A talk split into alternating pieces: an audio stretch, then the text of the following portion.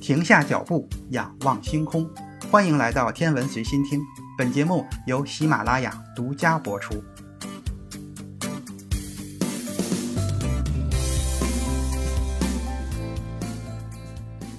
欢迎收听原创严选。今天的内容，咱们从一九二九年说起。这一年，狄拉克到维斯康星大学访问，他接受了维斯康星周报记者的采访。虽然狄拉克的讲话风格一贯的含糊其辞和惜字如金，但是这位记者充分的考虑了读者们的期待。他问了狄拉克这样一个问题：“他们告诉我，您和爱因斯坦仅有的两位具有真知灼见的大学者，并且能够理解彼此的观点。我不会直接问您这话是否属实，因为我知道您为人谦虚，不置可否。”但我想知道，您是否曾经遇到过一个连您都无法理解的人呢？狄拉克说：“遇到过。”记者又问：“我们的读者以及报社里的人对这太感兴趣了，您介不介意告诉我他的名字呢？”狄拉克答道：“外尔，赫尔曼·外尔是一位德国数学家，他对对称性以及使用抽象的群来表示对称变换非常感兴趣。外尔也熟知对称性和物理学之间的关系。”一九一五年，他在哥廷根大学的同事阿玛丽·艾米诺特确立了一条可以视为所有物理学基础的定律：对于任何守恒的物理量，比如说能量或者动量，描述这个物理量行为的物理学定律，在一个或多个连续对称变换下是不变的。守恒定律反映了自然内在的对称性。人们发现，关于能量的定律在时间的平移前面保持不变。也就是说，无论是昨天、今天还是明天，这些定律都是一样的。因此，能量是守恒的，而关于动量的定律在空间的平移下是保持不变的。也就是说，无论是这里还是那里，每个地方的动量都是一样的。关于角动量的定律，则是在旋转的对称变换下不变，无论是哪一个方向都保持一致。外尔在他1928年出版的一本书中，把群论应用到了量子力学上。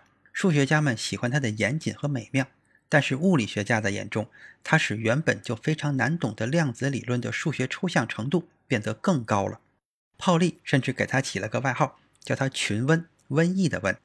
1931年，匈牙利物理学家尤金·魏格纳出版了一本关于量子力学的原子光谱的小册子。他在书中尝试让这个主题更易于理解。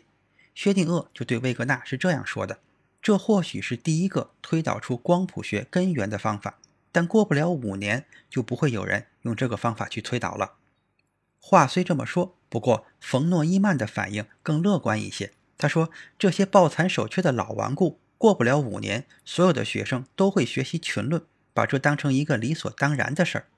群论非常抽象。”这一点让很多物理学家感到不那么舒服，但是他考虑了对称性。后来，他指引着华裔物理学家杨振宁和美国物理学家罗伯特·米尔斯迈向量子场论的下一个突破。前面说到的诺特定律引发了关于对称性的推测，对称性可以由另一个重要物理属性电荷的守恒进行确定。18世纪末以来。人们就公认电荷是守恒的，在物理或化学反应中，它既不能被创造，也不能被毁灭。外尔研究不同类型的对称群的表象理论，这种群称为里群，是以18世纪挪威数学家索夫斯里的名字命名的。里群是一种连续对称变换的群，涉及一个或多个参数的逐渐变化，而不是从一种形式到另一种形式的瞬时转换。就像镜面反射呈现的那样，连续的对称变换正是诺特定律的基础。外尔发现，这种对称属性在某种程度上与电荷守恒相关。在麦克斯韦经典电磁学的方程中，电场和磁场存在着紧密的关系，这就使对称性得以保持，并保证电荷守恒。一个静电荷产生一个静电场，但一个移动的电荷则可以同时产生一个电场和一个磁场。外尔又推进了一步，这种对称性可以是全局的，也可以是局域的。在全局对称性中，对象在时空中每一个点都发生相同变化时保持不变；在局域对称中，对象在时空中发生不统一的改变，也就是不同点发生不同变化时保持不变。后来证明，电荷守恒与局域性对称变换的不变性有关。要求对称为局域对称，需要电场和磁场的联系精确符合麦克斯韦方程组描述的方式。看待这个问题的另一个方式是局域不变性，需要一个在发生变化时能够反弹的场，恢复局域对称，并因此使电荷守恒。量子力学出现之前，外尔一直在思考这些概念。后来，他给这种对称命名为规范对称。他一直思考与时空中点和点之间的距离相关的对称性。而爱因斯坦在广义相对论方面的研究也给他指明了方向。最初，外尔把不变性归因于空间本身，但是爱因斯坦指出，如果这个观点正确的话，那么绕房间旋转的钟表就无法准确的走时。要想寻找守恒的属性，首先要解决一个问题，就是对于一个场来说，相关的规范对称性会是什么呢？一九四六年，华裔物理学家杨振宁来到芝加哥大学，跟随导师爱德华·泰勒研究核反应。一九四八年，杨振宁获得了博士学位，又担任了一年的恩里科·费米的助手。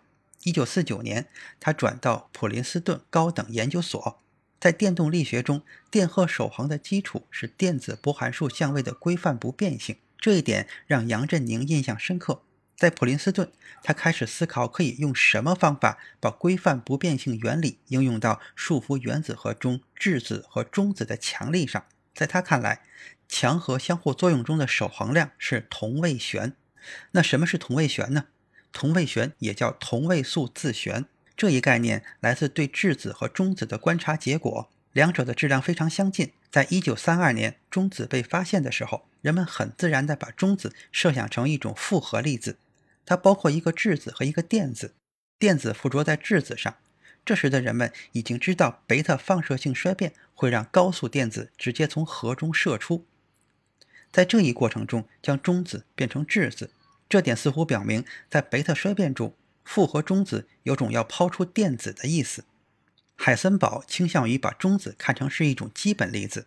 然而，在建立原子核中质子中子相互作用的早期理论的时候，他还是采用了中子为质子加电子的想法。但是，海森堡进一步的明确了质子和中子间的电荷交换涉及一个自旋的变化，带有一个方向的自旋。比如说，向下的不带电荷的中子会和带有相反方向自旋。比如说，向上的带正电荷的质子发生电荷交换，那么一个中子转变为一个质子，就等同于中子自旋的翻转。然而，就像核相互作用的理论一样，四年之后，它的缺点就在实验中暴露出来。电子交换模型不允许任何形式的质子质子相互作用，于是海森堡假定质子之间不存在强相互作用。相反，实验证明质子之间的相互作用力与质子和中子之间的相互作用力不相上下。即便这个理论仍然存在缺陷，但是海森堡的电子交换模型也反映了一部分实验中的事实。虽然放弃了电子交换，但是同位旋对称性的概念却保留了下来。至于强力，质子和中子相当于一个硬币的两面，或者同一个粒子的两种状态。它们之间唯一的差别就是同位旋。在探寻能够保持同位旋对称性的量子场论的过程中，杨振宁也没有什么进展。到了1953年的夏天，他到位于纽约长岛的布鲁克黑文国家实验室访问，在那儿，他与年轻的美国物理学家罗伯特·米尔斯共同用一间办公室。杨振宁的痴迷逐渐吸引了米尔斯，后来两个人合作研究相互作用的量子场论。到了夏末的时候，他们研究出了一种解法，然而这种解法却得出了某种非物理的结果。随后，杨振宁和米尔斯用到了对称群，就是包含两个复变量的群。由此得出的场论令人满意的保持了同位旋的对称性，同时引入了一个新的场，类似于量子电动力学中的电磁场。他们将其命名为 B 场。这个理论还预言了三个新的场粒子。负责携带核中质子和中子之间的强力，类似于量子电动力学中的光子发挥的作用。之所以需要三个粒子，是因为相互作用的复杂性越来越大。在这三个场粒子中，有两个需要带电荷，用来解释质子中子和中子质子相互作用产生的电荷的变化。杨振宁和米尔斯把这两个粒子用 B 加和 B 减表示。第三个粒子是中性的，就像光子。用来解释质子质子和中子中子之间的相互作用，其中并没有电荷的变化。这第三个粒子用 B 零表示。他们发现这些场粒子不仅与质子和中子相互作用，而且彼此之间也会相互作用。这就带来了问题：重整化方法在量子电动力学中虽然应用得非常成功，却无法应用到杨米尔斯场论中。更糟糕的是，围绕展开式中的零阶项表明，场粒子应该没有质量，就像光子一样，但这样就自相矛盾了。一九三五年，日本物理学家汤川秀树提出，短程粒的场粒子应该很重。他认为，受限于短程内的虚粒子应该寿命很短，而根据能量时间不确定性关系，寿命很短意味着质量很大。无质量的场粒子解释强力是说不通的。杨振宁回到了普林斯顿。一九五四年的二月二十三号，在一次研讨会上，他公布了两个人的研究结果。奥本海默和泡利也坐在了听众席中。泡利之前也以同样的逻辑探究过，同样遇到了关于场粒子质量的难题。后来他放弃了这个方法。杨振宁刚在黑板上写下方程，泡利就向杨振宁发问：“这个 B 场的质量是多少？”当时杨振宁并不能回答泡利的这个问题。奥本海默提议让杨振宁继续，此后泡利也就没有再问问题。其实这个问题可不是轻易能够忽略的。没有质量，杨米尔斯场论的场粒子就不符合物理学的预期。如果它们正如理论预言的那样没有质量，那么至今还从来没有观察到过这样的粒子。广为接受的重整化方法将在这个问题上不起作用。然而，它依然是一个不错的理论。可是，规范粒子的质量究竟是什么呢？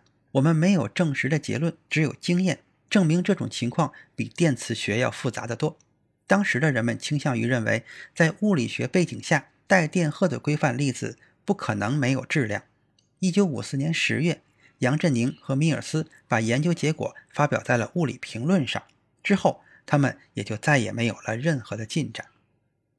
这一期的严选就是这些，咱们。下期再见。